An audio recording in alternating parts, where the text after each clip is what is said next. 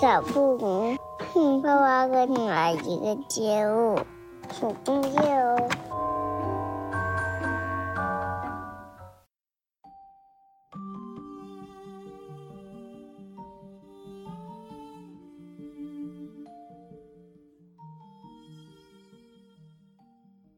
大家好，这里是立场不明，我是萌美我是狒狒。啊。我们开头啊，首先解决一下上期的一个彩蛋遗留问题。对，上期呢，我们讲了三个食物的流变，嗯这三个食物呢是经常出现在泛北方年夜饭餐桌上的饭。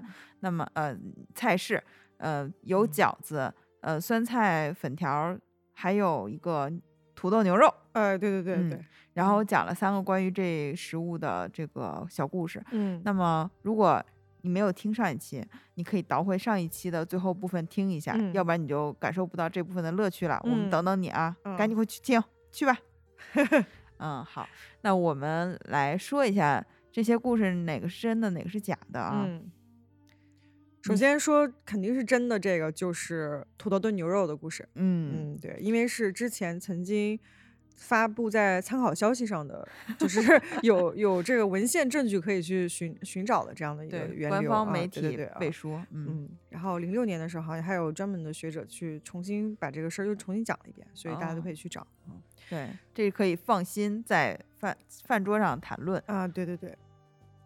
然后第二个呢是关于饺子的这个，嗯嗯，饺子这个，原本以为是真的，对，就是我在搜集的时候，我发现很多这个媒体都在这么报道关于饺子的啊，但是我看我尤其是它里面写这个，呃，就是当时这饺子里还会包辣椒这个事儿，就让人觉得不是很可信了，因为辣椒大家都知道是很后面才传入到中国的，对，它其实并不是在张仲景那个时代，所以大家还是把它当成一个 这个有趣儿的小故事去听。然后，但是如果说如果说你真的考据到了，说确实是从他那儿来的，嗯。也可以告诉我们，让我们也学一点儿小知识。嗯，，对，然后完完全全是假的呢，就是嗯这个呃酸菜粉的这个来历了。嗯，这个是我从头到尾都是我来杜撰的一个，但是里面有一些要素是真的。嗯，就我是怎么编这个故事呢？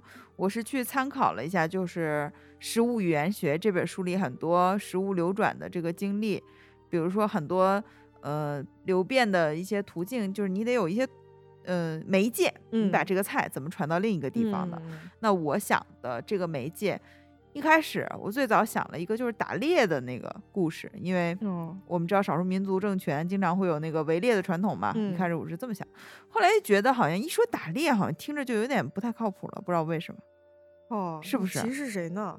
不是就是 不知道哈，反正就是嗯这种感觉。嗯我想了想，嗯，又觉得很多我们现在吃的菜可能都是从精工流传出来的，嗯，这个是从宫廷流传出来哎这个还是蛮可信的。嗯然后再加上之前在看美食视频的时候，确实看到了一道菜，它是那个菊花锅，菊花锅，嗯这部分也是真的。嗯，就是本来的菊花锅到底是长啥样儿？它就是那个好像是一个法兰叫珐琅珐琅哦彩的那种、那种像火锅一样，就特别精致哦的那样一个火锅。嗯然后确实是把白肉片特别薄，底下铺上菊花，它哦就炖煮。有点像那个东北的什么川白肉的那个感哦觉，但它用的是菊花，嗯，它整个很清香，嗯，对。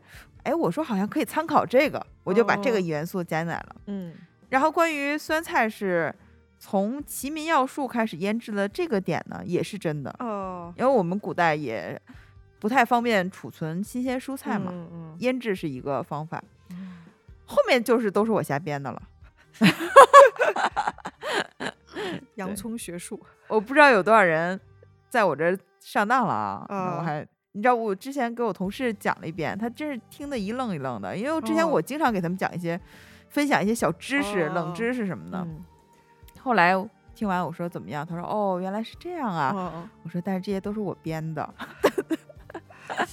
哎，其实我我一开始的时候，当咱们想这个主意，就是你一说那个咱们编一个的时候，其实我以前的时候就特喜欢做这种事儿，就是 说一个假的东西给别人听。嗯嗯，然后后来那个我就是这个骗人的这个事儿，印象特别深，是我那个高中的时候，我有一个那个朋友，当时我玩玩那个耳机，这不是都带线的那种吗？嗯它是两个线在这儿有一个结儿，然后底下是呃，然后底下就是插线的那个头，嗯然后我就这样甩甩甩，就把底下那个插线那个头儿就给甩掉了，嗯就只剩上面带一个线的这这样的一个状态了。然后我就把它带到了学校，然后我有一个朋友就看他说：“哎，说你这耳机怎么长这样？”我说：“这是一个蓝牙，呃这是个无线耳机，是那个。”我当时应该说的不是蓝牙，我就说它是直接跟那个手机连的。然后他就说啊，然后他就拿起来还听，你知道吗？就跟那个 MP 三。然后后来他听到他说怎么没有声音？我说是我编的。哎呦，我们东北人太不正经了。哎呦，嗯就是一个小小乐趣。嗯以后如果我们有时有机会，呃有脑子，我们就会再编一些，以及搜寻一些真的那种呃故事、历史嗯轶事什么的，我嗯们穿插在一起啊。嗯嗯，好。那这一期呢，我们讲什么呢？这一期是春节前我们的一期加更，大概嗯会在、呃大家已经开始前前往回家的路上，呃会收到这一期啊。嗯大概是二十八号上线吧，二十七八号上线，嗯，呃，腊月二十七八号上线啊。讲的呢就是春运，对，嗯正在春运中的你听春运的故事。嗯，就是我已经很多年没有参加春运了，嗯，嗯，我觉得自从我不参参加春运以后的人生都变得轻松了起来。是的，我我我自己印象里春节过得最舒坦的，其实就是疫情这几年。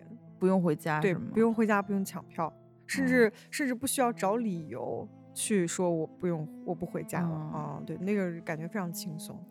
呃，虽然大家听到这儿可能会觉得我们有没有把这个抢票的难，就是难度夸大呢？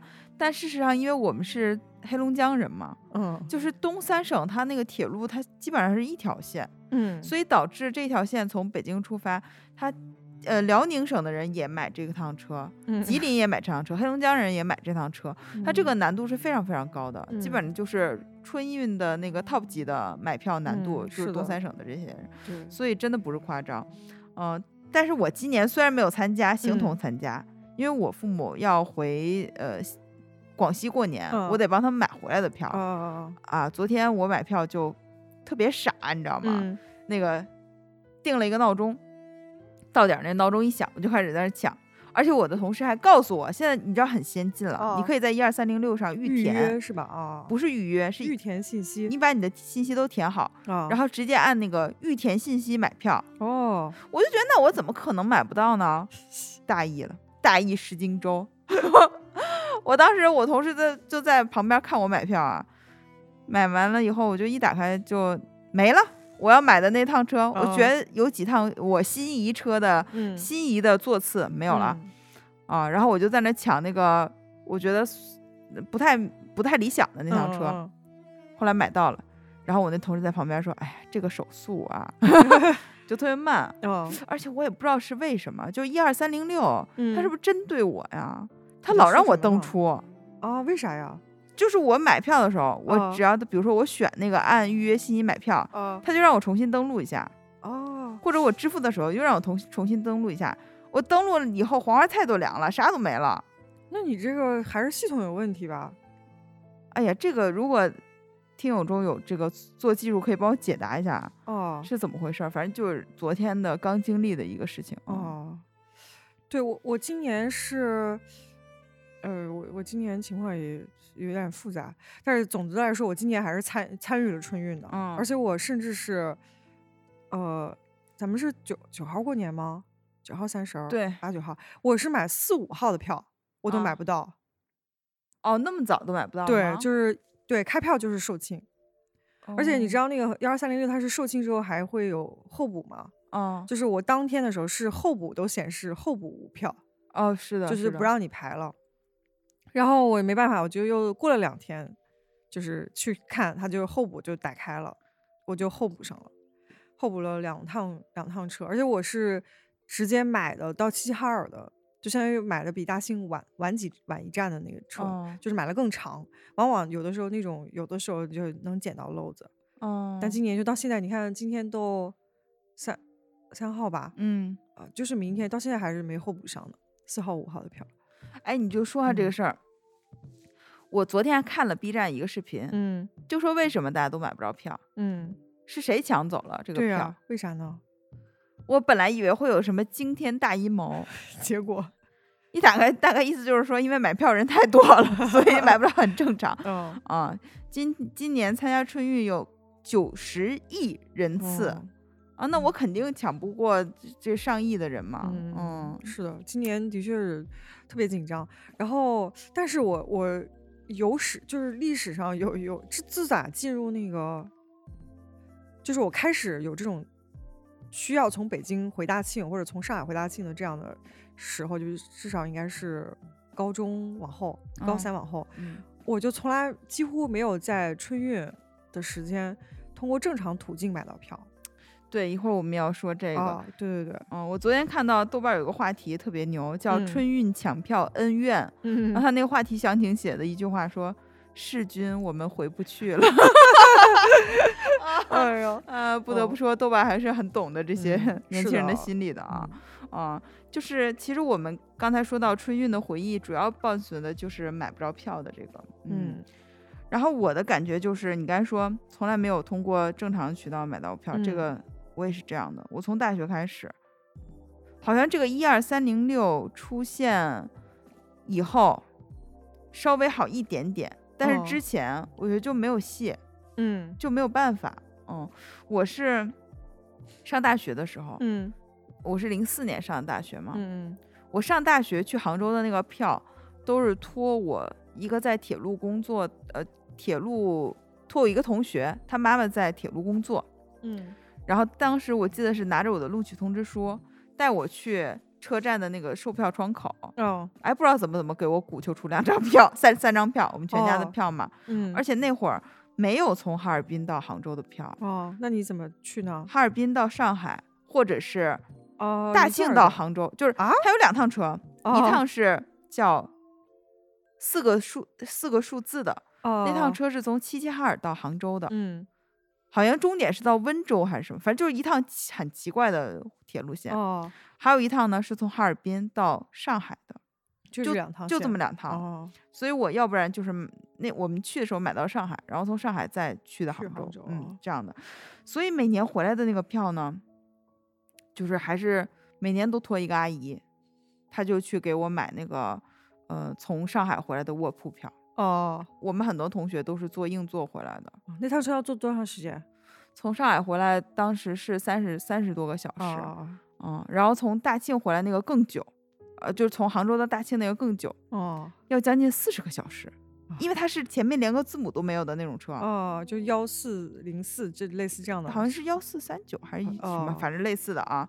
就是那趟车我也坐过一次，嗯，坐过一次以后就说、嗯还是算了吧，哎，所以他他到大庆的话，他路过哈尔滨吗？不路过呀。哦，然后你再从大庆再坐车回哈尔滨。对，我记得那个他是到大庆那个让胡路那个车站哦哦，哦然后我再对，我就坐过一次啊。那次嗯是有一个同行的女孩儿，她的爸爸开车嗯在大庆那等着我们，然后把我们送回哈尔滨，就带回哦哈尔滨哦，。遇到一个人这样。哦，对对对，所以整个四年大学那会儿，铁路真是我觉得还挺不通畅的。那个就是嗯二十一世纪初的几年，嗯嗯，后面就开通了很多，就是后面真的开通很多。一会儿我们哦可以讲一下这个契机，我也嗯是昨天才查到的，为什哦么开通了很多车。好好。嗯，对我，我是零三年上大学，然后呢，我除了就是从大庆去报道的这一次是正常买票，嗯因为你有录取通知书，然后我们又提前去了一两天，嗯嗯，就还还行。然后回来最开始从北京往回走，一开始就是托一个也是稍微有点关系的叔叔买票，然后就是全靠票贩子。哦嗯，，就是那时候我手机号手机里存了两三个票贩子的信息，就是从大家手里搜集来的。会加多少钱啊？当时加五十，哦，那还挺良心的哎。哦，很良心啊，比后来其实很多那个买票的那个小程序要良心很多，因为你在小程序上你不加，有的时候你不加到一百，它就是你就像，因为它会告诉你，比如说，呃，有多少多少人加价到了多少，你的成功率会提高多少，嗯你就心里就觉得很那个，然后你就会再加价这样。但是我之前就曾经用那个智行还是什么飞猪就之类的，就是我加到一百五 都买不着。后来我就想，去你妈的吧，我 就把它给给退了。嗯，他还能会把那个钱退给你。哦，那我真的是特别特别感谢那个阿姨。哦，哦我记得有一年啊，我就非嗯常任性的把他给我买的票给退了，哦，因为我当时为了跟我同学一块儿去上海，嗯结果就买不着了，你知道吗？我当时哦想的就是我早上大早上四五点去排那个，然后就就傻眼了，就什么都没有，你知道吗？我就在那你最后咋办啊？就火车站哭啊，然后我妈就说：“哎呀，她又给我打电话问那个阿姨，然后那阿姨哦说：‘哎，再来一趟吧。’又给我买了一张票。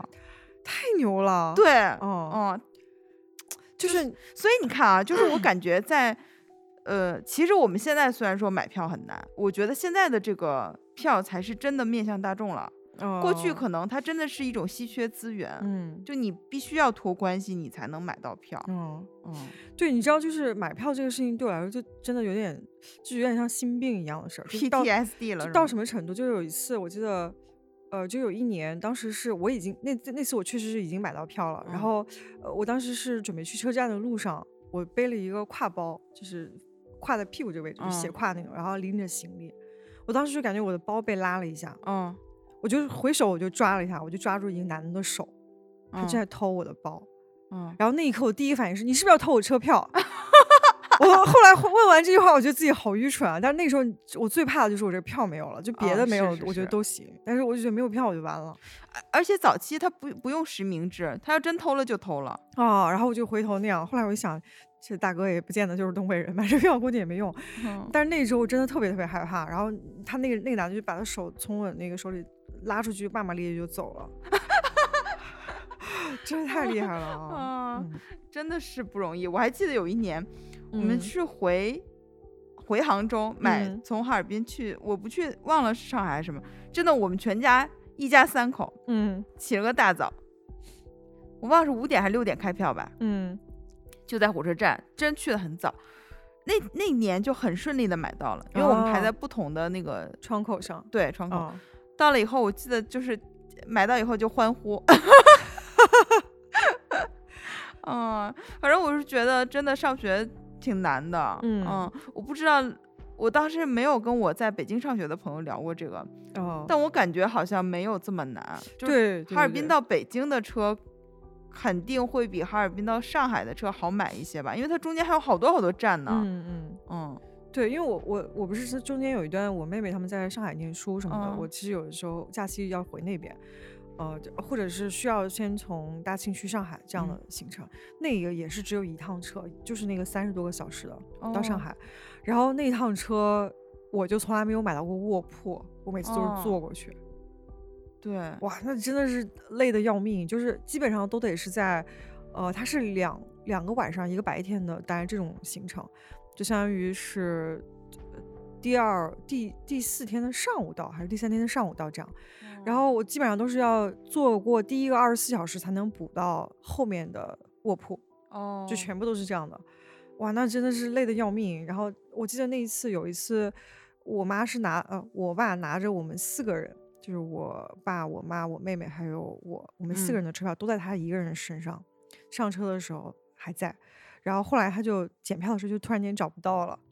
找不到的时候，那个时候我妈一下就垮了，你知道吗？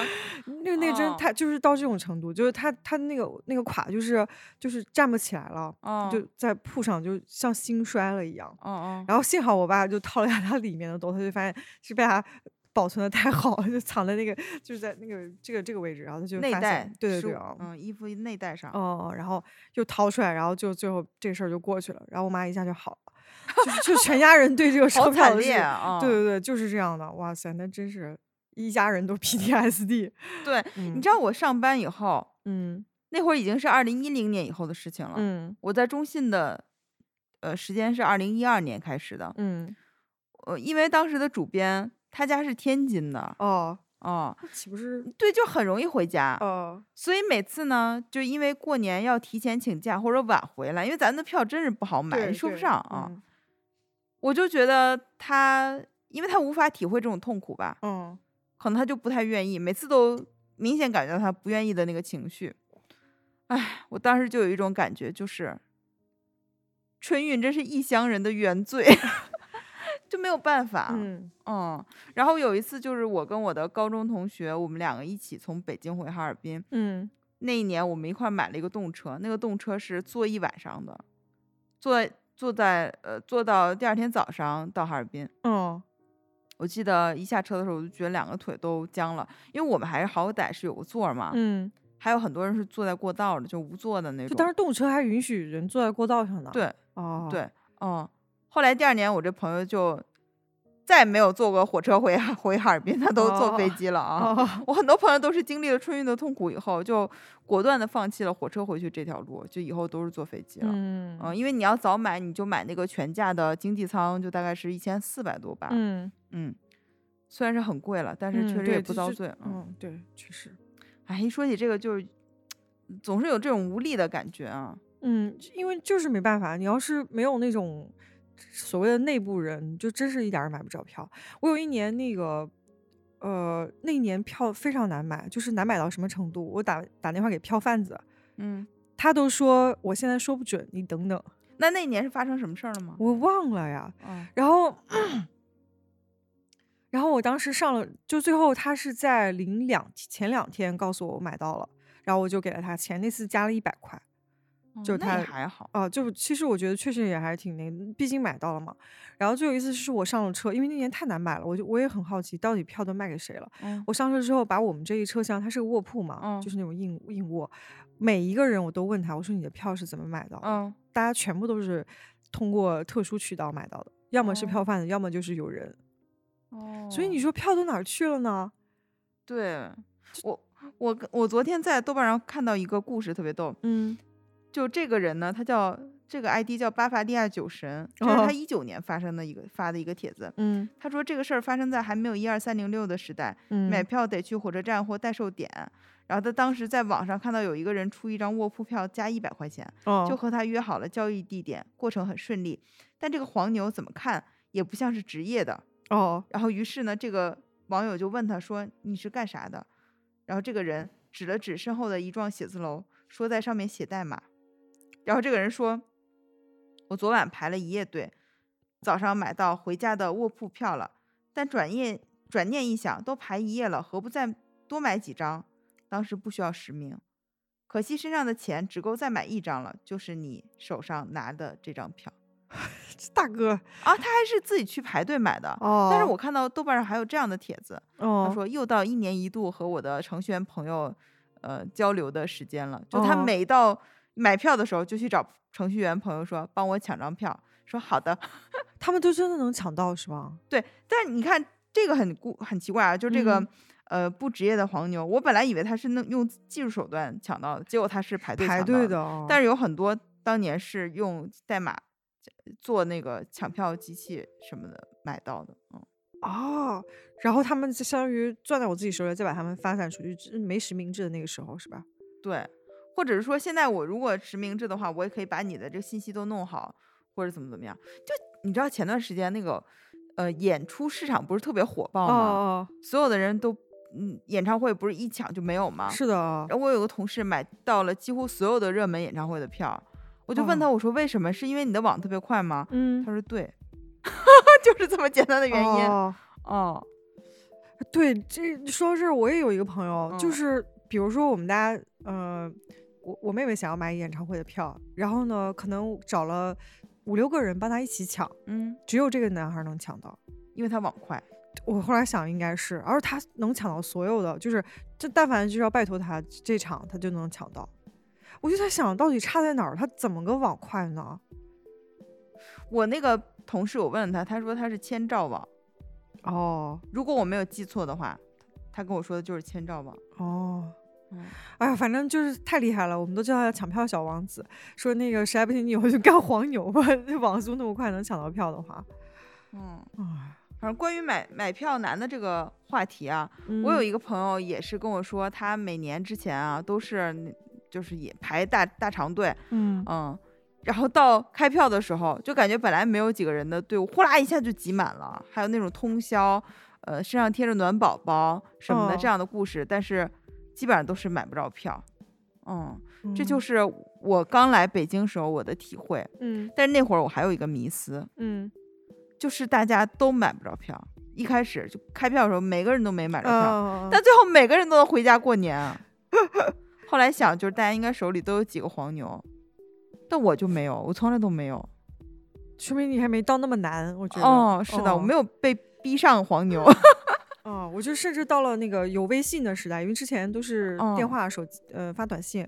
微信的时代，我手里还有黄牛呢。就那个时候，其实已经有买票的小程序什么的了。嗯但我就是发现，还是黄牛是最最好用的，因为很多人他真的是家里面有人，他才做黄牛的，哦，所以他确实他那个票就是还是路子是比较保险的。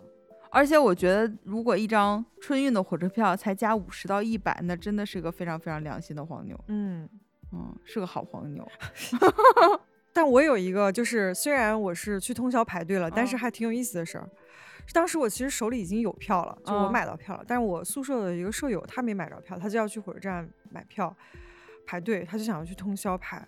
我当时那时候我还年轻了，我就觉得怎么能让一个女孩儿独自去排队呢？嗯我说那我跟你一起去，然后我们俩就一起去了当时的北京站。那时候上大学前就应该是第一年或者第二年的嗯那个春节，然后我们俩就在那儿通宵等着。她那天晚上还在跟她男朋友吵架，就那嗯个男的给她打电话，她俩一直在哭诉什么的。那天晚上的火车站，我觉得太精彩了。就首先她在打电话的时候，因为到了晚上的时候，能在那儿留下的，除了一些准备排票的那种所谓异乡人，还有一些人 就是很奇怪，就是当时有一个疯子，就是他感嗯。觉有点智障的这样一个人，他戴了一个小毛线帽子，然后穿了一个红色的小皮夹克，嗯。然后穿了一个裙子，背着一哦个小书包，嗯，就是很板正，有点像日本小学生那种小书包。哦。然后呢，当时我我朋友她不是在哭着打电话嘛，就是嗯。跟那个她的男朋友，然后这个人就注意到他在这打电话，他就走到他的旁边，然后他发现他手里拿着手机在打嘛，他就拿出了一个烂了的小苹果，嗯就把这个苹果搁在这个耳朵边儿，就模仿他打电话的样子。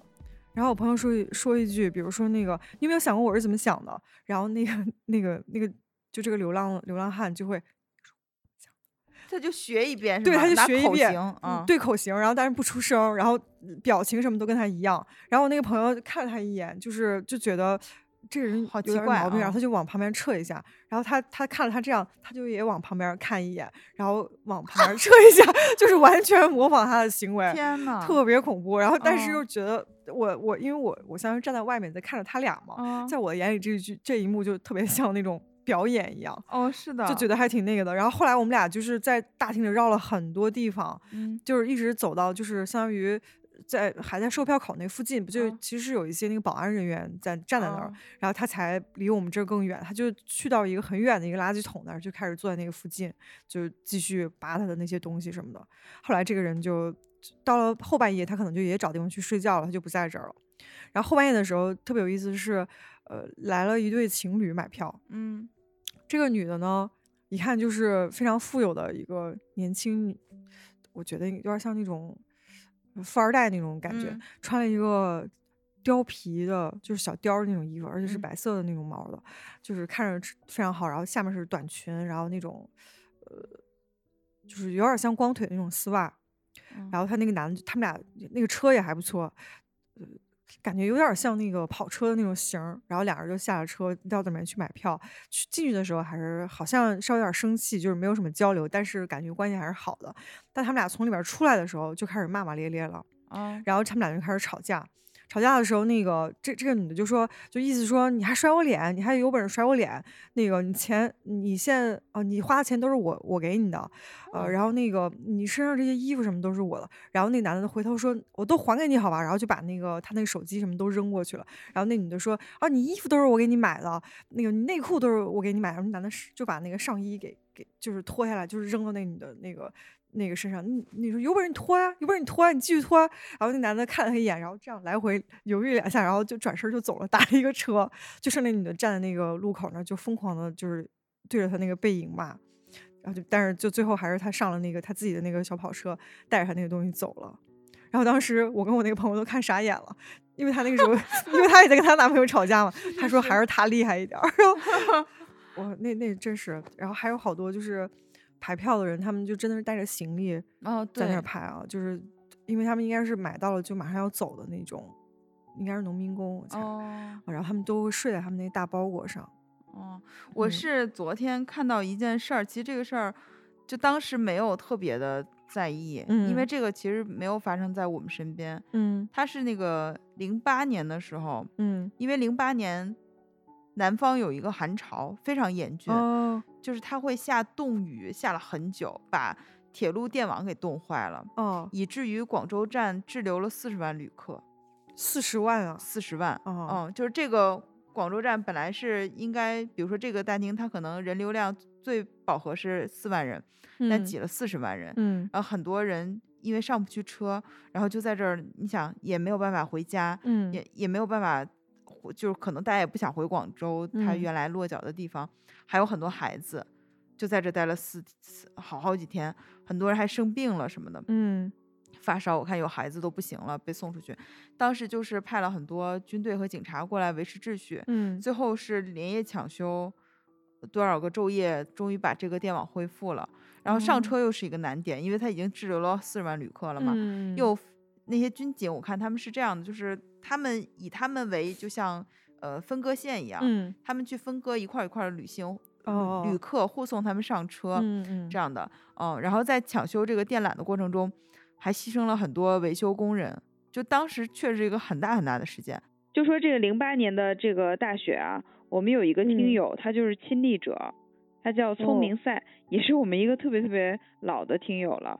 他是这么说哦的：零八年那场大雪，春运回家，当时刚开始积雪，带着女朋友在汽车站排队坐十八元的大巴回家，眼瞅着候车大厅人越来越多，果断拽着姑娘出站，包了个出租车五十元，顺利到家。后来看新闻，那年雪灾，春运极其困难，好多同学在候车室冻了一夜，幸亏当时当机立断，还有点惊险的。哦，是好果断的一个人啊，一下子就决定了赶紧包车回去。对，因为我觉得这个挺不容易的。嗯我们有的时候陷入到这种境遇，很多人都是无法做决定，就觉得我们必嗯须在这儿等着，嗯，就是挺厉害的。且其实这出租车才五十块钱就到家了，这这太近了吧也？哦，也是啊，对啊，可能哦零八年的那个物价吧，对吧？嗯，哦，有可能，因为你看他本来的话，他其实坐大巴也就十八块钱，估计也不是特别远。哦，应该可能是是省内的感觉，嗯嗯还现在想想，能顺利到家还是很好啊。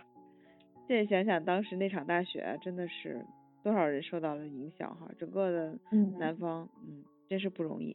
然后后来就说这件事情发生以后，好像就是铁路的一个里程碑。嗯后面我们国家就开始了基建狂魔的模式，哦就加了很多条铁路、高铁哦也加上了。就说现在我们所谓的这个难买票，嗯可能也没有那么那么的难。过去真是。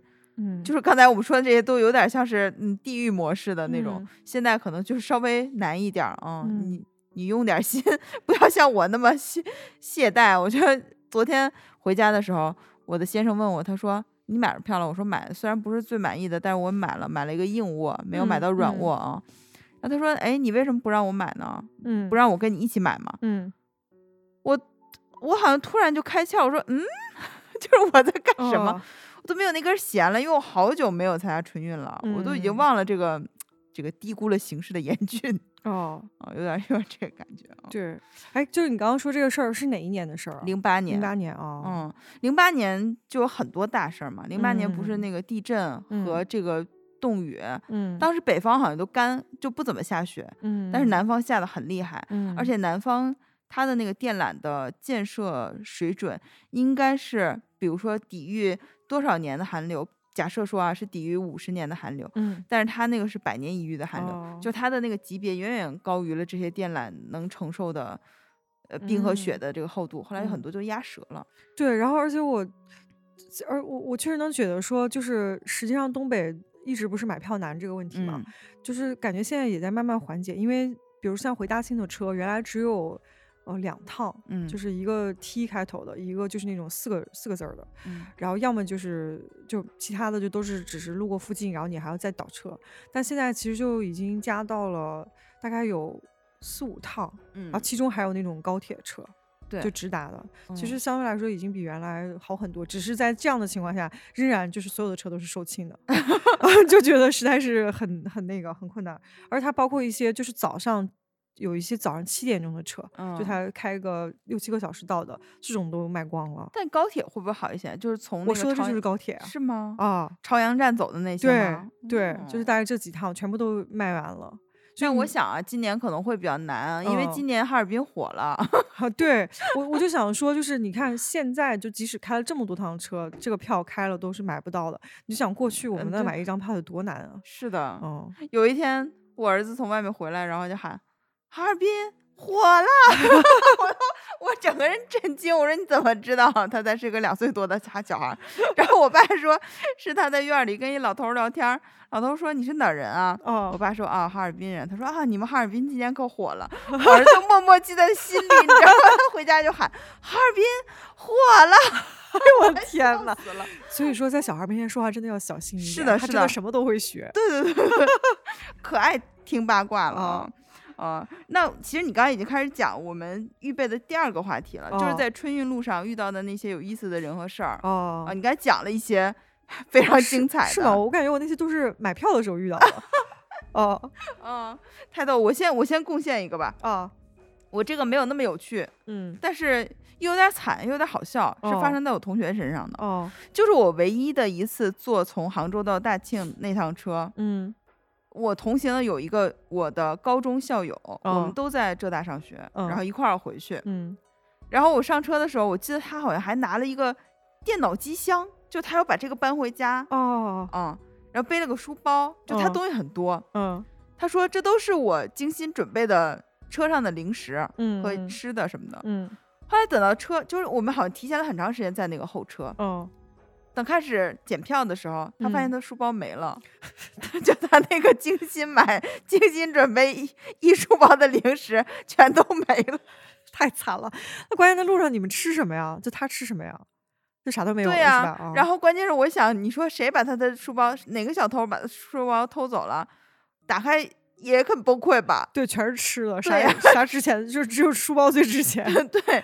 然后我记得当时那个同同学嗯身上还有一点钱，所以嗯他就是每到一站，他就会下去买哦一些东西，或者是在车上买盒饭，就没有把他饿着。哦哦，而且不是还有我们吗？就那些都无所谓，但就哦这个事儿啊，我记得我同学当时那个沮丧心情说：“我他精心准备的零食。哎呦，哎，但是说到这个，待会儿我们可以聊聊，就是在火车上都吃些什么。”哦，这哦个是我特别不喜欢的一个饮食环境。哦，我确嗯实也不喜欢，但是没办法，有的时候你就是得在这上面吃。呃那说回那个有遇到的事儿有意思的事儿，嗯我之前曾经有一次，因为我中间有几年就是春春节的时候是要回上海的，嗯然后呢，有一年我也是去上海的票也不太好买，但是相对来说比大兴肯定要好买很多。有一年我是买到了什么票呢？是买到坐在餐车的票，哦，你买过吗？？啊，对，很多人他就他就是我不有人吗？啊，对 你厉害了，就是我当时他那个车呢，就是买到的是坐票，但是是坐在餐车上，哦哦，然后我就是坐在那个餐车最最尽头有一个单桌单人的小桌，然后他前后有俩座，我就坐在那其中一个里面。然后当时呢，我我在车上遇到了一个男的，他应该是呃带客户，我猜嗯就是他带着一个老外的客户，然后两个人在聊天。那个时候我觉得这个男的好帅啊，嗯然后就是我特别喜欢他那个。就是他穿了个西装，然后打个领带嘛，我就很喜欢他坐在那之后，他就会这样动一下他那个领带，啊，把领带松开。对，就那样一下，他其实没松开，就只是这样串一下，就把手放在那儿。我当时觉得哇，太帅了，就是完全是我很喜欢那种人的样子和做的事情。然后他英语口语特别好，哦，所以我当时就觉得哇，就是很，我我可能那个时候我大概应该是可能读研的，就研一在类似这样这么大吧，大概二十四五。然后当时就非常大胆的，在他马上要离开这个，就吃完饭他们要走的时候，因为一直一直在听他们在讲什么，然后要走的时候，我就上去说：“我说先生可以要一下你的联系方式吗？”啊呃哦，我问他是你可以可以要你的名片吗？啊啊，然后他就说他当时愣了一下，但是我觉得他这个反应还就是我觉得蛮好的，就是有在照顾我的情绪，而且嗯也没有让我觉得尴尬。他说哦，你是是不是想要纸写字？他就把他的那个名片拿出来就递给我了。哦，哦，我说谢谢谢谢。所以他是干什么的呢？他好像是一个呃有点那种，我具体有点不太忘，但是是做那种比如说钢铁建材。就但是是那种很哦大的公司，然后就是有点做外外贸销售，类似这样的。哦然后他应该是带那个客户去上海宝钢，哦，呃，宝钢去看看一些什么东西之类的吧。然后我当时就觉得，后来我就加了他的手，那时候就是手机号发他短信就行了，嗯就给他发了一些信息，就是大概了解一下，聊了一下，但只只只是聊那一晚上，我就说你英语口语太好了，我就觉得听了之后觉得特别好，然后就问他怎么学英语之类的，特别好笑。哦，但但当时就觉得好大胆，我后来就再也没有做过类似的事情，可能路上也确实没遇到过这么好玩的人吧。对我跟你嗯说，就很多人他的艳遇都是在火车上嗯发生的，包括。呃，诗诗人顾城和谢烨他们不是也在火车上，哦就是坐邻邻邻座，嗯。但是我从来没有在火车上遇到一个我觉得可以交谈的人哦啊。啊，这个我还是像这个男，但这个男的，因为他哦，不对，我说这个有点太绝对了，哦几乎没有遇到过。后面我会讲一个，我我遇到过一个小女孩，我还跟她聊一聊。啊，哦，对，然后然后像因为像他，呃我就是加上之后，我就可能肯定就会问一下你，比如说家里什么，但这个男的还挺好，他他马上就就讲了他。就我就问他你是做什么的之类的，他就嗯马上讲了一些，比如说我跟我女朋友如何如何，就是表达了一下他的状态。我说哦我就然后我就开始跟他聊英语了嘛，就 聊英语学习，哦嗯，就所以我就觉得是一个很有分寸，然后但是又感觉很互相很尊重的这样一个对话，就让我感觉非常好啊。长得也挺帅的吗？长得挺帅的，就是而且是那种上就是上海商务人的那种感受，你明白吧？就是是是一个成年男性的感觉，不不是一般男孩儿的那种感觉。哦我就觉得就这个让我的感受非常好，就这么多年我都一直记着。嗯，哇，你胆子还挺大的。啊，对啊，你说我天哪，我就自己现在想想，我这这么多年再也没有干过这种事儿了。嗯嗯，有点意思。我刚才说那个小女孩是什么呢？嗯，哦，这么说，我遇到过两个小女孩，都觉得挺有意思的。我先说那个第一个，啊第一个是我遇到一个就是有点胖胖的女孩儿，啊我很我因为我坐的火车不都很长时间嘛，嗯都得三四十个小时。嗯我一开始没有跟她聊天儿，后来发现他是个韩国人，哦哦，然后然后她呢在哈尔滨上大学，哦。他就说中国吃的实在太好吃了，他说都给我吃胖了。对我，这是我有有点印象的一个人，他就这个还挺逗的。哦。还有一次呢，就是遇到一个上海音乐学院学，好像是大提琴的女大提琴，嗯。就跟他聊了一下，因为当时我好像很喜欢一个女作家叫刘索拉，嗯嗯，她不是中央音乐学院学作曲的嘛，嗯反正就聊了一些这些事儿。嗯然后我就问了他一个非常愚蠢的问题，嗯我就说你们，因为他是学大提琴的嘛，哦我说那你们有专门同学是学三角铁的吗？哦哦哦 他就他真的这个问题就可能有点蠢，然后他就说哈哈，他说这都算一个打击部，就不是会单独学三角铁。哦，啊，因为这个问题其实困惑了，就困扰了我很久。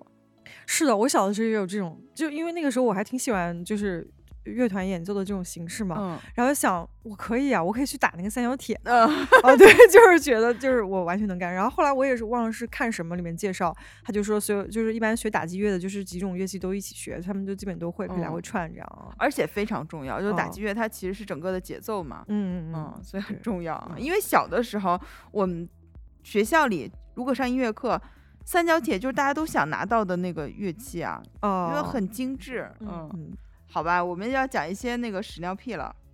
啊哦对，是我们一些精心准备的火车上比较尴尬的瞬间啊。啊！我但我这是在飞机，更尴尬了。哦这其实嗯嗯算是春运，但那会儿我是在澳门读大学啊、研究生嘛，啊，就不能再坐火车回去了，嗯就坐那个 我记得谁说过，嗯哦，我有一个在北语读书的朋友，他说他们班有个越南人还是哪儿，反正是东南亚某国的，嗯，坐火车回家，好像二十多天。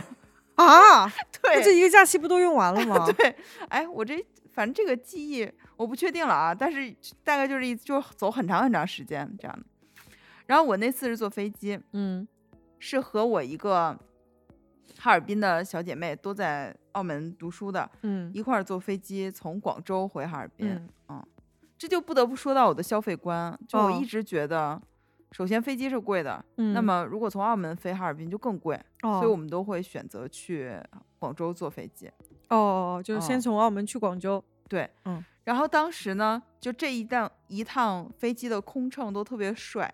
嗯，就今年哈尔滨火了起来，不是有那什么幺八五什么小哥哥陪啊你怎。么怎么着，就是那一趟空乘的感觉就有点这个感觉，就大家都啊很大高个儿，然后长得嗯很帅。嗯因为一般大家都不是遇到空姐嘛，好像遇嗯。到空乘的这个可概率不是特别大哈。嗯但那一趟就是空乘，然后有一个就长得很帅，嗯然后那天我不知道为什么就非常想上厕所，嗯，是拉肚子吗？有点拉肚子，哦，但不是不是病理性的窜啊，哦，就真的是很多，有很多很多的存货。然后我就进了那个飞机的小隔间那个厕所。小对，嗯开始解决。嗯，然后就不知道为什么它是有那个源源不断的 就是出现啊，我就在那一直拉一直拉，进入了黑洞啊状态。一直拉嗯啊。后来就有人在敲门了，啊就说就说我忘了他怎么说，大概意思就是你嗯、你还好吗？什么什么嗯？我说没事儿没事儿，我挺好的。嗯，然后我就继续继续。过一段时间又开始敲门了，又啊问我女士怎么怎么样。是这是空乘在敲吗？是的，就是那个是那个男，我不知道，当时我不知道啊后来我就大喊我在拉屎，然后我就觉得很纳闷儿啊，就非常非常纳闷儿。嗯后面好像他还在敲，啊，就很奇怪是不是外面听不到呀？但是我那喊的也确实很大声啊。啊就然后我终于终于解决完了，出来以后就看到那个很帅的空乘，他有一点不怀好意的笑，哦，我不确定啊，因为这个嗯时间有点久远了。嗯嗯然后我就回去坐在我那小姐妹旁边，然后她说怎么去了那么久？嗯我说我在拉屎。我现在回想起来，应该是他们那个飞机的，就是这个卫生间不嗯允许长时间使用，哦因为你不知道你在里面是干什么非法的勾当。哦，而且我觉得万一遇到气流，其实很危险。但其嗯实我真的只是在拉屎，就很尴尬。确实，呃，你这个拉屎，我那个是吐。你哦要要缓缓再说吧，咱不要放在一起。啊，行，那那你还有别的没有这么恶心的吗？有、啊我来一个向我的好朋友也征集了一些春运的话题啊。啊，那我们还收到另外一个听友的故事，我们稍微读一下。之前在澳门读研的时候，毕业论文开题不顺利，可能要换题，巨崩溃。发信息跟我妈说，从珠海到郑州的直达高铁开通了。我妈回家里种的柿子熟了，回来吃吧。我当场抱着手机哇哇大哭。啊，哎，这是听了还有点有点暖的故事呢，就对是有点焦虑。这是我嗯们一个听友叫张铁锤，他是我在澳门大学时候的校友。哦，对我们当时相识好像是在一个音乐节上，嗯，就在哦澳门，对，发现哦都是澳门大学的，我们就经常聊。她比我小很多，是一个特别哦活泼开朗的姑娘，所以她给我投稿这个故事的时候，我还觉得，哎呀，就那个感觉，你知道挺不容易的哈，一个小姑娘在外面求学。嗯，而且平常那么开朗的人，在 论文开题面前也是崩溃了。不过妈好暖啊，她说家里种的柿子熟了，回来吃了。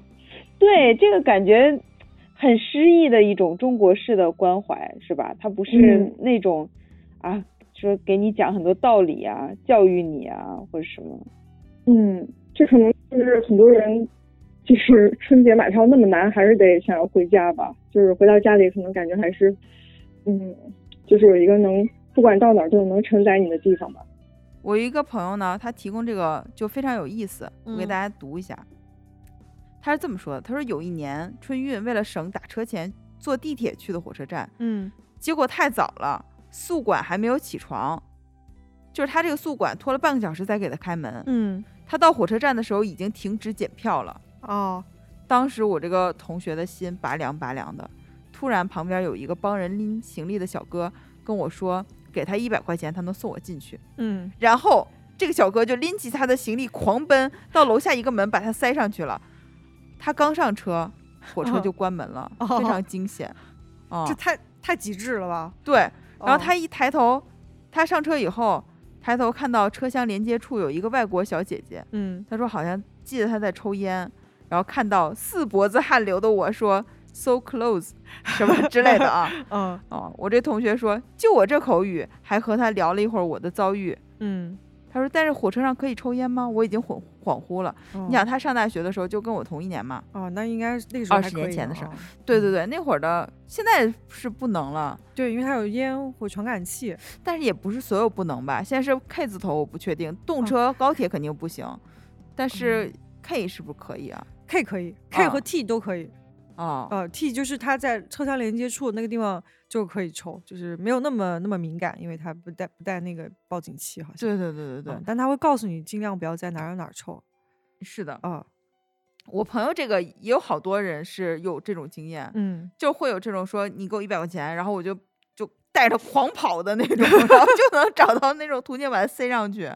嗯，这也挺厉害的。是的，因为他们也是就就是他们帮人送行李的时候走的那个通道，其实就不是正常人走的通道。是的，是的，他们知道这个这个事儿。对对对对啊，然后还有一个就是前两天我看到我我的微信好友，嗯他分享了一个故事，我觉得挺牛的。嗯但是我在找他就没了，我不知道他是不是那个，就像你们这种仅三天可见啊，哦哦几几天可见都没有了。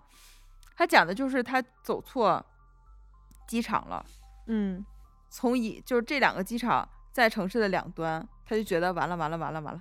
后来来了一个人说：“你给我五百块钱，我能把你送到。哦”然后他就给了他五百块钱，这人就带他狂奔啊，就外面有一趟他自己的车，哦然后他就带着他带我这朋友去那个机场，哦，最后竟然赶上了。然后在这车上的时候呢，他就聊，嗯这个人说他就专门干干这这个事儿，哦，一个月收入好像能有几万块钱。哇塞，他说总是能碰到跑错机场的棒槌，然后我这朋友就说，嗯，我今天也成了棒槌。哦，这这也是生财之道啊，就是看到这个需求，这太厉害了。是的，关键他也得对路况特别特别的熟悉哦啊。对啊，因为他相当于这一路要最大限度的躲避红绿灯的，嗯，哦，而且走不堵的路，好厉害啊！你不是也有一个走走错？哦，我那个走错是这样的，是我妈，我妈本人，她那个，但幸好我妈那就这这一次是唯一一次，她提前去了火车站。哦。当时她在那个时候，她是从上海要回大庆，嗯。然后呢，她还拎了个大行李。她去的时候，她是先到了，呃，那趟车应该是从上海南站走，但她到了上海站，然后呢，车应该是从上海南站走，但她到了上海站，她没看嗯。清那个票，然后到了上海站之后，她甚至都拿出那个票要从那个进站要进到，就相当于他进站有第一第一轮有一个检票的，嗯，然后那个人说：“他说你这票不对呀、你这是上海南站。”我妈那一刻又像上次一样又要 垮了，但是这一次她她支棱起来了，因为她知道她垮了就完了，她就赶紧飞奔进地铁。她个儿也小，她甚至逃票，就是哦这样，就就省去买票的时间嘛。嗯他就逃票就进去。他说我那时候真是没有办法了，嗯嗯，然后他就一路狂奔，又到了那个上海上海南站。其实他俩离得还有点远，他到那儿的时候上车就只有大概几分钟，那个车就开了。嗯就是特别特别惊险啊！嗯对老是有这种惊险。我是想起来，就是关于这个事情，有一次我一个朋友，我们嗯俩一块儿约好是十一还是什么时候去？当时我在杭州读书嘛，嗯然后去绍兴玩。嗯他们家离他就是杭州人嗯啊，所以他很少坐火车。哦然后当时我就记得我在那儿等着他，他也没来啊，一直等着他没来。后来好不容易他来了，那会儿就有点来不及了，我们就赶紧上车了。然后上车的时候，他就说：“我今天早上，呃，在还在那吃饭呢。”我爸说：“哎，你怎么还不走啊？有点有点来不及了嘛。”他说：“没事儿的，尹小丹会等我的。”然后他爸说：“尹丹 能等你，火车等不了你啊。”他突然意识到，哦，不对，然后他就赶紧赶紧过来了那。最后你们坐上车了呃吗？坐上坐上了。哦，那还行啊，对，但是其实坐不上也无所谓，因为杭州和绍兴之间就是城，有点像北京、天津这种城际嗯特别多那个还是哦，对，但是就这个事儿，就有点像我今年买票那个感觉。嗯就我已经没有这个意识和思想了，所以就很哦容易忽略掉这个事儿。对你说到这个，我想起我有一个朋友，就是他就是稍微有点大条那种。嗯他当时是本来计划跟朋友一起要去上海玩儿，嗯他们就去了火车站，结果呢就误车了。误车之后就改签了一个小时之后的一趟，因为从北京去上海的车其实也很多嘛。然后这几个人一看还有这么多时间，他们就坐在那个麦当劳里面开始玩三国杀，哦，玩着玩着就发现又 又错过这班了。后来他们就想算了吧，就不去上海了，然后就回家了。什么玩意儿？就玩了一趟三国杀。哦，然后他真的就是这个大条道，因为之前我我们不是要一起去那个呃乌鲁木齐嘛，就是要嗯去新疆、呃那个徒步。本来我俩是约好一起，我们俩坐火车去的，哦，结果他就误点了，他没赶上火车。哦，后来就我一个人坐的火车，然后他就改签，他就把这个票退了，改了一个飞机。对对对，我记得这事 对嗯。嗯哎，我想起，就前两天我不是征集这个话题吗，我一个嗯。朋友，他就一开始给我讲了很多当初刚来北京，因为他比我来应该早个几年来北京，所以嗯。那会儿也是一样，嗯。比如说他会去百度贴吧、五八同城看那种转票什么的，那会儿因为那会儿哦。没有实名制，嗯嗯，反正我们就聊了一会儿那个。后来呢，就是昨天他突然跟我说，再给你讲一个春运故事吧。嗯。今年买票很顺利，我们计划先去尔滨玩两天，因为他要去伊春。哦哦嗯，门票、酒店什么的都订好了。嗯昨晚她老公接到通知，春节不放假，哈哈哈哈哈哈！我说，嗯，我说这，因为她老公之前是在内蒙古做嗯一些事情。嗯我说为什么呀？我说这这不开工，内蒙古要塌吗？他说内蒙古不塌，因为他在湖北，啊他又换地儿了。哦哦天哪！但反正就这种，嗯就让人挺无语的，因为你想装备都买了嘛，然后嗯而且其实现在要去哈尔滨票很难买啊。对呀、然后他哦就说。还好，就他说年轻的时候呢，这种变化就会让他情绪波动特别大。啊但是昨天听说这事儿的时候，只是立刻去看了一下羽绒服能不能七天无理由退换。嗯对对对，就是这样。嗯，嗯，挺好，心态变好了。你可以讲你那个炸裂的故事啊。对这个故事还，我我想了一下，发现放在这儿讲还挺合适的。是怎么呢？那是呃，也是刚刚上学前两年的时候，然后我呢有一年春节的时候买到了回东北的坐票，嗯，嗯，然后呢，我精心选择了一些小零食，像我同都是我。爱吃的小零食，带在身上，然后很顺利的到了火车站，嗯，非常顺利的上了车。就是因为那个春运的火车上是非常多人的嘛，好多嗯。好多站票，但我还有一个座，而且我的座不是坐在最边儿上，是在中间，嗯嗯，其实那个位置还可以啊，就能稍微搭到一点儿那个台子，然后但又不至于在最边上被别人挤着，哦哦就其实挺好的。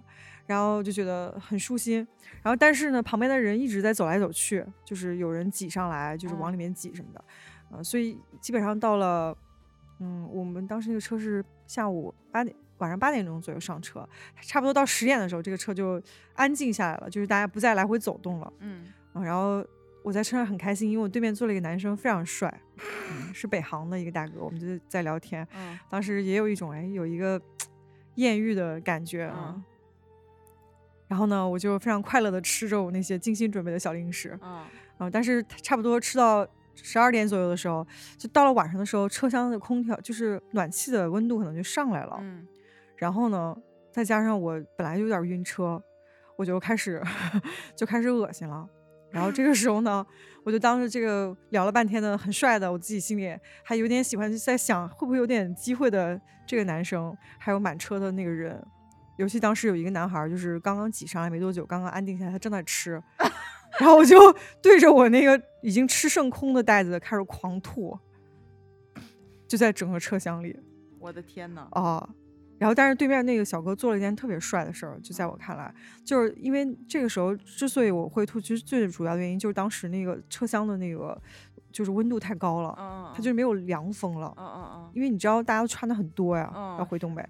然后呢，这个这个大哥就就这个小哥就很生气，然后当那个乘警从旁边路过的时候，就乘务员他就说：“他说您能调一下这个温度吗？”他说：“你看我妹都吐成这样了。”哦，啊，然后那个他说这这大家都这么热，这么多人，就是他就主动站起来讲这个事儿，然后那个乘务员就意思就是说啊，我们正在想办法，他可能是确实是有点坏了还是怎么的，然后那个那个大哥，因为我当时 手里就我听到这儿已经非常尴尬了，然后手里关键我还攥着一大袋子就是我吐出来的东西，然后那大哥说他就是上手就把我手里拿那个袋子就拿过来，他说别的你做不了，就说那个乘务员意思是这个你得帮我们扔了吧。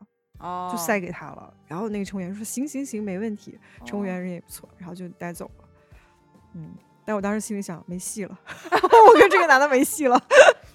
你知道我刚才为什么说我不愿意在火车上吃饭吗？哦，就是火车上味道非常难闻，是的嗯，就不考虑到你的这个因素，哦，它本身也是很很难闻的，哦，呃，然后我本身我又不是特别爱吃方便面的人，哦，但是在火车上吃方便面真是非常方便，是的啊，嗯，嗯。所以后来呢，有的时候如果我从哈尔滨回北京，嗯这样，比如说坐动车那会儿是八个小时这样的，嗯我就选择不吃饭，不吃哦东西，哦，嗯，或者准备一点点儿面包，嗯。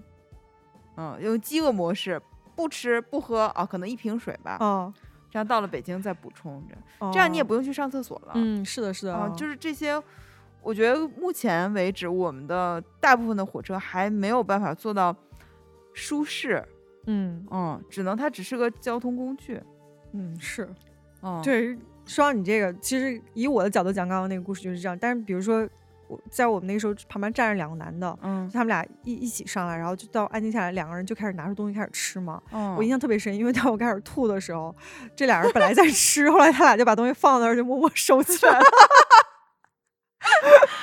哦，对，但是但是其实我作为经常坐火车的人，嗯尤其我经常坐长途的，嗯，我就觉得有两样东西，其实你带的是最有用，即使你不吃，一个是嗯黄瓜，一个是橘子或者橙是的，子，是的，因为这些东西它的味道非常浓郁，它马上就会盖过车厢里所有难闻的气味。很清新。嗯，对，你就把它掰开，哪怕你就搁在那儿，但是你是不可能忍住不吃的，因为那个东西在那车上的味儿太好了对对对，啊嗯！就这是我特别推荐。真的很尴尬哎，你你这个故事对呀、尤其是，哎，有点可惜哈。哦，太好笑了。对不过不过有一些吃的啊，就是怎么说，如果你不考虑到晕车或者难闻的气味，还是挺诱人的。比如说嗯那个。就我不是说我那朋友，他就把他的零食都丢了吗？他后来去路过德州，他去买了一个扒鸡，哦，然后上来给我们分了一下，哎，真的蛮好吃的，我之前怎么没有吃过？哎，就是特别特别嫩那个鸡，嗯，很嫩，而且很香，它那个五香的味道。对，真的是挺好吃的。哦这个是我觉得哎火车上不错的。嗯，然后后来有一天，我觉得这就我们进步了，火车上可以点餐，嗯，是的，是的。然后下一站给你送上来，或者到哪站给你送上来，对是吧？啊，但是它一开始的时候是很厉害，它可以点当地的那，反正只要是周围有，它就能点上来。嗯，但是现在它只能通过一二三零六点一些就是特定的商家了啊。哦，但我也会点啊，我之前嗯点过杨国福什么，就麻辣烫，哦，呃，肯德基是我经常点的几种，嗯它可以送到你的位置上嗯，啊。现在我觉得这个还是挺好。嗯，是的，是的。嗯对你刚刚说到那个，哎，扒鸡，嗯我我也有过这种经历，就是我当时也是因为很好奇嘛，它到底什么就买了一个，嗯我觉得好好吃，后来我又买了一只带回去，但我发现在家里吃的时候，它就没有那么好吃了。是的，哦，它就是真是在火车上那一刻，你就哇太香了。嗯，而且哦可能就是你买到火车那也是他刚做好的吧，带回家它就不哦太好吃了。嗯对，因为我后来买的就是一个那种包装的，就嗯是真空的那样的。你刚说完那个糗事，我又想起我同事哦前两天给我发一个糗事，也挺搞笑的。哦，他是湖北人，嗯他说他是去年除夕的火车回家，列车员突然走进来说：“今天是大年夜，大家辛苦了。嗯，我建议大家一起合唱一下‘恭喜发财’，然后我们一起合个影，纪念这有意义的一刻。有没有人起个头啊？有没有人会唱歌呀？有没有人能帮忙拍个照啊 太？意了，这人。然后我这个同事就讲：不要看我，不要看我，不要看我，不要看我。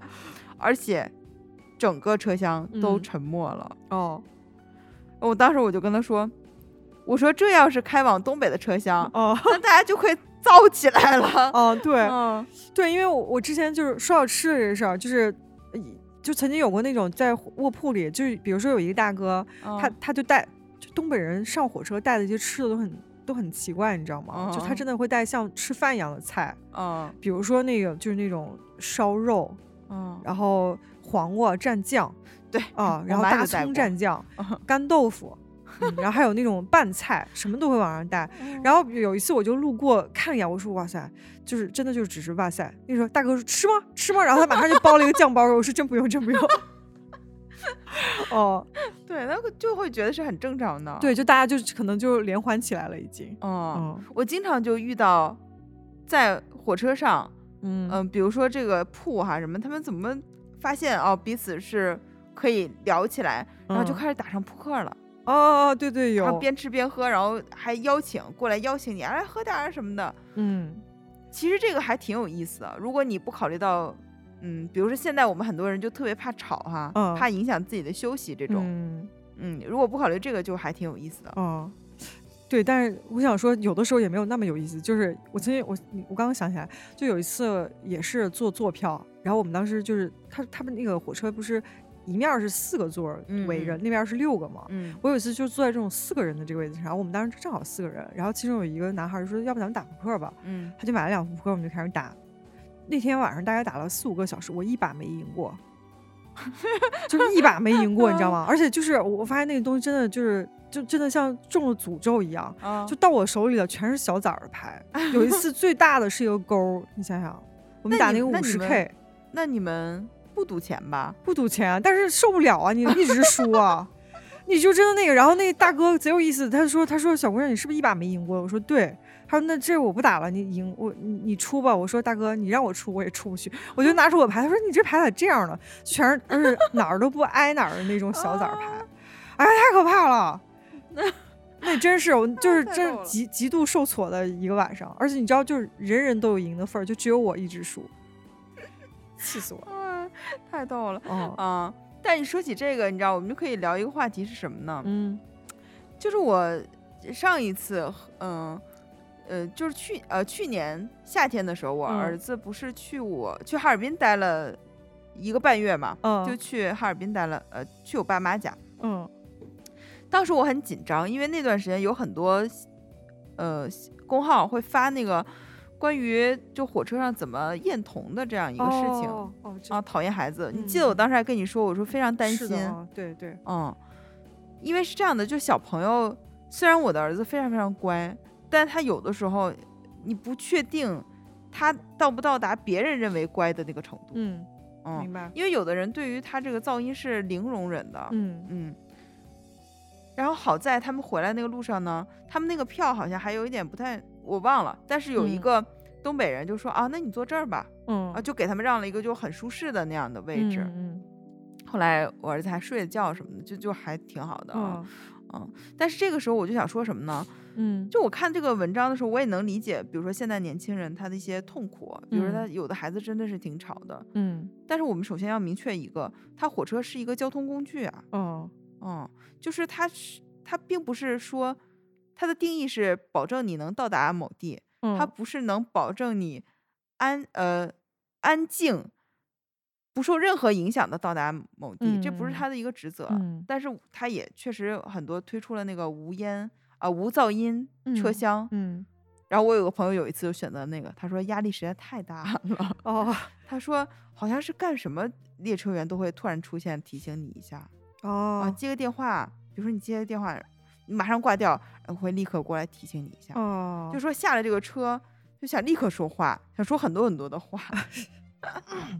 哦，这这个事儿我之前遇到过一次，就嗯我我觉得如果是我年轻的时候，这事儿可能我就还会在心里就挺难受的，但当时我已经就比较成熟了。嗯，就当时我跟我朋友，就可能那个车上也是有点儿，就是要求安静吧。嗯然后我们俩在说话，然后身后有两个女孩，她们俩也在说话，嗯但她们俩说话声音很大，嗯就我们俩声音其实就没有那么大。嗯我我就是为什么我很确定，因为我们俩在聊关于咨询来访的事情，哦是不可能大声讲的，就嗯是是讲我们俩自己的事儿。嗯就是悄悄话这种，然后但是那个乘务员从我们这儿路过的时候，他听到的声音，他就觉得是我们俩在讲话，嗯然后他就回头说说你们两个说话小声一点，然后我我朋友就说我咱俩说话声音大吗？我说不可能大的，因为对，我们在讲嗯那种小秘密嘛。嗯然后，但我我就知道是身后两个女孩的声音。嗯然后，而而且我猜那俩女孩也意识到了，因为那个服务员乘务员说完之后，他俩就再也不说话了。哦，对对对，是的，是的，嗯是的，嗯。但是因为嗯，他那个验童的这个事情让我觉得不舒服的，并不是说，嗯，对儿童的这种厌恶，这当然也是让我觉得有一点恐惧啊，这是嗯一方面。另一方面呢，就是其实你会发现，它体现了一种，就是人对就是权力权力在这里面的一个流动性。嗯，就是比如说你你这个年轻人，为什么面对小孩和老人的容忍度那么低？嗯，但是如果是一个花臂大哥，嗯，或者什么男的在那打电话或者什么，你就选择容忍呢？这个其实是我觉得很难忍受的。嗯，是的，嗯，对，而且有一些甚至不是花臂大哥，就是普通的对普通的男性，或者有一些女的，就是嗯只要你横一点儿，嗯、对，然后他那个他就会公放他的那个很多东西嘛，对，嗯然后比如说如果你要是要求他说你可不可以戴耳机或者什么，嗯他如果要横一点儿，你可能也就不会再说第二次了，嗯，嗯对这个，反正现在我的感觉。就互相互相宽容一些，在这件事上，嗯比如说我可能也会跟我的孩子提前做一些预案，嗯比如说准备一些玩具啊，嗯或者是呃绘本啊，或者是嗯吃的。我儿子只要吃的特别好吃，只要他吃，他就会一直在那儿吃。嗯哦，但是你也不能一直吃，对吧？嗯，这嗯就以我觉得作为做妈妈以后，对这个事情，我就就没法展开说，因为这个事儿其实大家都知道，这并不是嗯一个很合理的现象。嗯，因为有的时候你会觉得，我记得那个叫什么，就是那个网红叫什么小暖，他不就说这个事情吗？他嗯孩子在安静的画画，但是乘务员，呃，列车员一段一遍一遍的过来提醒他，让孩子安静，他就非常非常生气。他就觉得确实，嗯，他就觉得嗯有一点故意这样的，好像哦就是体会到了对孩子的那种恶意。但是一个健康的社会，他为什么他怎么会对孩子有恶意呢？嗯对吧？嗯嗯，对，哎，我其实想到一个，我之前看过一个视频，我我觉得那个处理方式是我觉得比比较理想的。嗯就因为因为我首先要说，就是小孩儿是难以控制的，嗯哪怕他是一个平常很乖的孩子，他但他如果坐坐飞机或者坐高铁这一天，他不太舒服，对，他也会闹得让你没有办法承受的。嗯我觉得得到，可能得至少五岁以上的孩子，他可能才能遵守一些所谓的规范吧。嗯，三岁以下是很难很难，他甚至不明白为什么这样。哦对，嗯而且你想，如果这个小孩，假如说他是个晕车的小孩儿。嗯，他就很难受。啊，他就很难受，他就是无法控制的想要大哭，或者是因为他不知道他自己怎么了，嗯嗯。然后我当时这个视频是什么呢？是在飞机上，这是一个国外的视频，但具体哪个国家不知道，但大家在说英语。然后是一个小孩在哭，然后他他妈妈就无法把他哄的哄好，他就一嗯直在走来走去，然后其实就是蛮吵的。然后这个时候有两就是邻座的两个像奶奶一样的人吧，就是嗯老太太，然后就问他说：“你是不是需要帮助？”嗯他说：“你需要我帮你哄他一下吗？”嗯嗯，他就说：“我是那个可能之前做过，就是做过孩子相关的工作，可能幼儿园老师之类的。嗯然后那个那个妈妈就把孩子递给他，然后这两个老老太就开始帮他哄这个小孩儿，嗯就把他哄好了。就相当于他是他的解决方案是让这个孩子感到舒适，不再哭泣，来就是让这个环境变得安静。嗯，是的，是的，嗯，就其实我觉得这种是相对比较好的。比如说，如果在这个时候，因为你越是说你可不可以让你小孩不要哭，你就知道那是毫无用处的嘛。对，就我是想，如果说在那种情况下，这个环境真的很吵的时候，就大家其实应该齐心协力去想，怎么让这个孩子安静下来。嗯，就他是需要吃东西，是需要玩，还是需要什么东西？你就是可以，如果真的有人能愿意，或者是有办法伸出援手，找一个方法，让这个孩子觉得在这待着还可以，其实他嗯安、他安静下来就解决了。是的，嗯之前网上也有视频，是我们国家的一个列车上，也是一对新手爸妈没有办法嗯搞定自己哭闹的孩子，然后有很多大姐 帮他帮他把孩子对对对，就是这种感觉啊！我就觉得有的时候，因为有，尤其是有一些就家里面的人还都是。第就这真的是第一个孩子嘛，就你嗯其实是没有任何经验的，你甚至都不知道他到底为什么难受。但如果稍微换成一个有经验的人，或者他有点方法的，也许这事儿就没有那么复杂了。对，其实我们可以区分一下，比如说这个孩子已经上学了，嗯。他已经知道自己的行为是怎么回事儿，他故意在调皮捣蛋，满车厢乱跑，嗯，这种直接让家长管住就可以了，或者嗯。让列车员出面，我觉得嗯。这个是合理的。嗯，但如果你对面是一个三岁以下的孩子，我觉得就是有点弄不明白的。就比如说像像我孩子现在这个状态，你有时候不知道他为什么一天都在那扭来扭去，就他的肢体很不受控制。哦，对，你怎么他根本没有办法像一个成年人那样安静的坐在一起。其实很多嗯人都不会意识到自己小时候也是这样的一个孩子，嗯呃，人就是这样的，没有办法。嗯，对，这就是一个稍微有点沉重的话题了。关于嗯火车上，我估计今年春运啊也会遇到很多宝宝在移动嘛。嗯希望大家就能把这个环境做的让嗯，大人小孩都觉得舒心一点，稍微包容一下。嗯，对嗯，或者自己备一点儿耳机之类的，就耳塞，对对对。只能没办法管住他，那自己还是做一些保护措施。快然然后那个我我还有一个朋友，他给我提供了一个故事，我觉得特别特别好，嗯，你说勾起了很多我的回忆。啊，嗯，我可以在这里分享一下，我看看咱们有没有这种感嗯受啊。嗯啊、这位朋友呢是我们糖蒜的一位老听众了，我们嗯都会把他亲切的叫做眼科，因为他因为他的那个在群里的名字是一个一对儿眼睛的那个表情加一个科学的科，所以哦眼科。哦，嗯，他写了一段文字，写的很长，你看、哦哇哦啊，这段文字非常温暖哦。哦，他是这么说的他说感觉自己已经多年没参加过那种很拥挤、紧张、刺激的春运了。随着铁路网越来越密，连绿皮儿火车都提速了，旅途时间变短了，乘客之间的直接的相处交流时间也变短了。还是小时候的春运更让我印象深刻。这一段好像 那个新闻的发言啊，哦，他说，小时候回老家，由于没有直达的火车和汽车，从我家盘锦市到老家新民市，这是辽宁省的一个县级市，嗯需要先坐大客到沟帮子倒火车。嗯，沟帮子，他说他印象最深的就是一下车就要到熏鸡店买两只熏鸡和熏猪蹄儿等熟食带到奶奶家去，因为嗯沟帮子这个熟食特别有名，很有名啊。嗯，他说那个味道是刻在记忆里面的，嗯，感觉一到沟帮子就闻到了熏酱味道。嗯爸爸妈妈每年每次过年回家都会带很多东西，都是给爷爷奶奶和姥姥姥爷买的衣服和吃的。他俩带着大包小裹，还得提溜着我，在挤压的车站还需要现到窗口买票。这个画面真的很让我难忘，以至于现在每次路过沟帮子车站，我就回想起赶车的日子。嗯从沟帮子到新民会路过绕阳河，就一个小镇。嗯，这个小镇有他的大姨家。他说他大姨夫呢在铁路上班，赶到他执勤的时候，我们这个朋友就会趴在窗户叫他。有时候大姨也会来站台，虽然那时候火车还可以开窗户，但是车上的蒸汽凝结的水珠被东北外面的冷空气冻住，把窗户封住了。他们俩在外面跟我们挥手，我也不知道他们能不能听见我的呼叫。春运人很多，那时候也没有对号入座的概念，也不是长途火车，都是你走了我坐会儿。但是大家也会给带小孩的或者老人让座，然后东北艺人就开始唠嗑了。他写的嗯是打唠了，嗯嗯开始互扯家常，问问到哪儿去，问问工作，问问我几岁了。这样，有时候我爸也会跟人到火车连接处吸烟。这短暂的友谊伴着过年氛围的晕染，让坐车感到不再枯燥。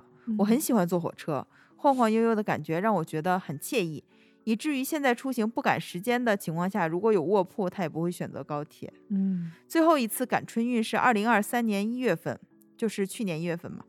我刚好在甘肃出差，也不算赶着除夕过回家吧。但是我出发那天也已经是小年儿了，买票也算是比较顺利，还抢到了软卧下铺。从酒泉到车站，从酒泉到西安，我跟我一个同事买了一些啤酒，还有从食堂拿的切片儿酱牛肉。我俩吃完喝完，伴着火车晃晃悠悠的感觉，还有偶尔的火车鸣笛声，就入睡了。嗯那晚我睡得特好。由于疫情刚刚放开，不晓得人们是不是还没从管控的状态走出来。嗯，火车上面的人也不是特别多，在卧铺车厢内也没有那种拥挤的感觉。虽然少了春运那个味道，但我现在心态也变了，希嗯望更舒适、更舒服的出行，也不期待春运那种氛围感。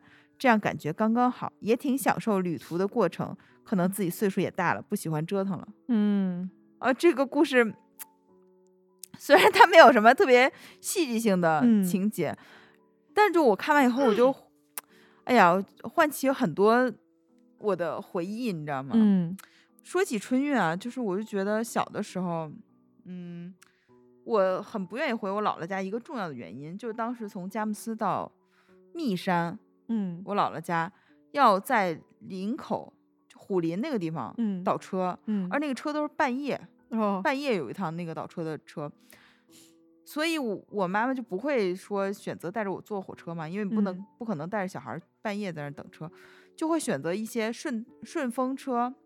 我还坐过那种大卡车的顺风车，你是坐在斗上吗？还是坐里边儿啊？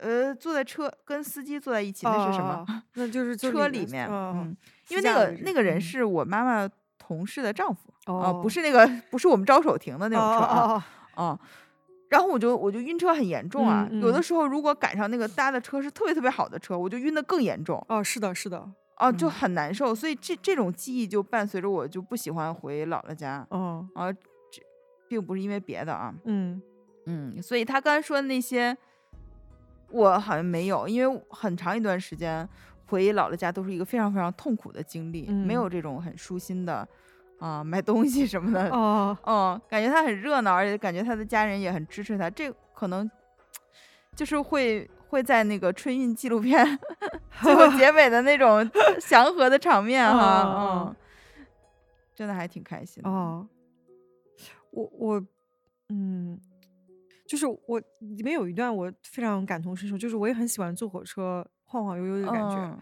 就是很喜欢，就是当然前提是。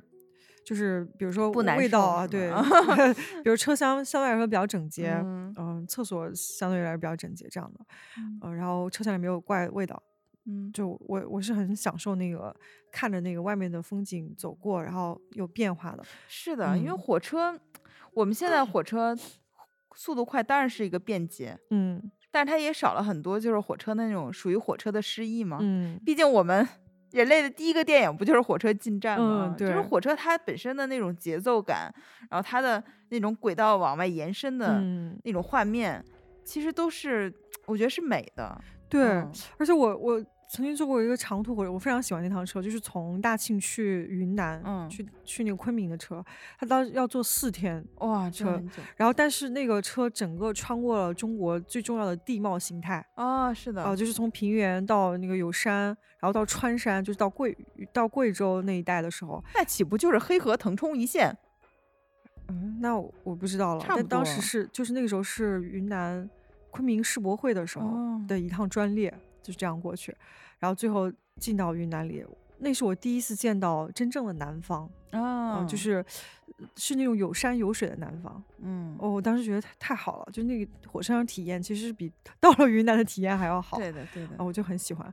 然后哦，说到这个，就是这个就是长长途的火车的那个故事，就是曾经有过一次是，呃，我应该是从北京往回的时候，这趟车上坐着一些从广州那边过来的学生，嗯他们是应该要去大庆或者是哈尔滨这样的地方，嗯不知道是游学还是干嘛。然后当时路过平原，就有大片的那个玉米地，嗯，你见过玉米地哈？当当然啊，对，然后当时那个其中有一个女孩就非常大声喊：“哇，好多向日葵！”然后我当时第一反应不会吧，然后我就往外看了一眼，我说这不是玉米地吗？然后但是就有另外一个说，可是都没有花。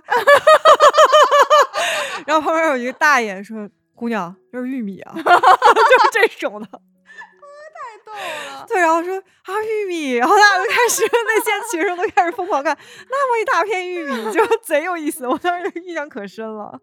对，因为现在 伴随这个嗯东北的火热啊，大家嗯其实我蛮推荐回东北，就是坐这个火车的视野是非常开阔的。嗯过了河北，你马上就能感觉到那个不一样，嗯。它的它的天好像一下就远了起来，然后嗯它那个地就非常非常的大片，那个感觉给人的心胸是很开阔、很舒嗯服的。然后我其实你知道，关于火车，我还有一个梦想，嗯可能有很难实现了啊，哦说说无妨。就是从北京到莫斯科那那趟火车，啊嗯，曾经出过很多恶性事件的那趟火车，它不是叫五天呃六天五晚嘛？嗯嗯，它是一个非常非常长的嗯横跨亚欧大陆的一个火嗯车，就感觉很很很有很有诗意啊，嗯，很想做。对，那是那时候就觉得特别好，那是我上大学的时候觉得。嗯哦反正我们这一期节目呢录的也不是特别的有章法哦，我觉得嗯最后可以推荐一些在火车上看的书，是不是？哦，会对，可以，嗯，嗯我比较喜欢在火车上看小说，嗯嗯，因为在火车上那个时间，就你可以读一些稍微艰涩一点的小说，或者是一些稍微艰涩一点小说，接着说。然后呢？或者一些剧情特别强的，后面哦这个特别容易理解啊，再哦再看那个，嗯嗯但是前面的那个呢，是因为你在这个空间里，你可以强迫自己不看手机，那你就没有别的事儿干了。多嗯多艰涩的小说，你也可以试着读一读。哦，哎，那嗯你能举几本，比如说你曾经在火车上看过，但你觉得很有意思的书吗？比如说，我第一次有印象在火车上看的书，就是嗯我从哈尔滨到上海就上学那次，我啊和我爸妈一起，啊、我看的是《廊桥遗梦》。哦，这你知道为什么有意思吗？因为嗯我觉得这个好像还有一点不想让爸妈知道我在看这本书。哦哦，对对对，它其实是个婚外恋的故事嘛。对对对对啊对，而且里面它还有大量的关于有有一点性的那个描写。嗯嗯哎，嗯我还觉得，嗯、这是这是一个，嗯嗯。还有一次是在火车上，唯一一个我对周围的人感兴趣的是旁边的一个人在看《百年孤独》，我就觉得哦哦好像可以聊一下，嗯，就但是哦我也没有跟他聊啊，因为那天我落枕了，我整个人都没有状态啊，嗯。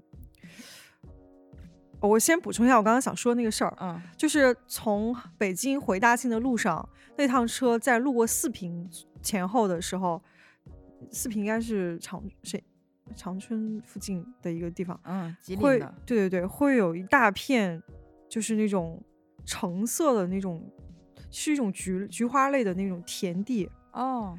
它那个东西是用用做工业染料的，哦，所以那个地方有大片的种植，就是就其实它属于一种商业性的种植，哦，但非常美，漫山遍野都是那种橙色的花。啊然后那那我怎么从来没有路过过？我不知道，可能大家走的路不一样，嗯就是然后那个地方是呃还有大量的风车，就是风力发电的那个东西。啊，哇，那个那个那个是我以前见过的风景里，我觉得就是对我印象是非常打动我的，就是很在我那个小的时候，我觉得哇，好像国外的场景一样，就是白白的那个风力发电机在那闪，然后底下都是漫山遍野的橙色，嗯我就特别喜欢那个地方。嗯，好，然后说那个路上的书，我是很喜欢看，嗯在一个是侦探小说，就是环环相扣，对你，就会非常非常想看啊。可以看《东方列车谋杀案可以的。然后那个假装是那个火车上的人全部都是你的敌人，》。嗯嗯、然后还有就是，呃，一些科幻小说我也会很喜欢在火车上，因为火车上那个时间很大块，嗯，就是基本上我是能在那儿要有一些短的，基本上都是完全都读完的，是的是的所以就是非常痛快的那个阅读体验。然后我还曾经在坐那个高铁，就是因为它都是坐着嘛，嗯我之前看过那个牛津通识读本。哦嗯，它刚好是一个，因为我当时大概六七个小时的车程，就是刚好能读完一一小本儿，嗯也也挺好的。就是那那个开本也非非常方便携带，让我觉得印象很深的，嗯，嗯，挺适合看。大家正好啊，这期就是录的整个也比较散，刚才说的，嗯嗯，就是比较闲适吧。啊，正好你在火车上，也这个时间晃晃悠悠的，可能我们也就随便聊一聊，让嗯大家为大家旅途解闷儿吧。嗯，希望大家以后都不用经历痛苦的春运，都是哦快乐的火车旅行。对，就其实，然后也希望你能遇到一些呃有趣的，或者至嗯少是不会打扰你的旅伴。嗯，嗯，还有就是希望大家都能暴富，想买多贵的机票就买多贵的机票，嗯，嗯一掷千金，毫不犹豫。嗯，买机票不心疼。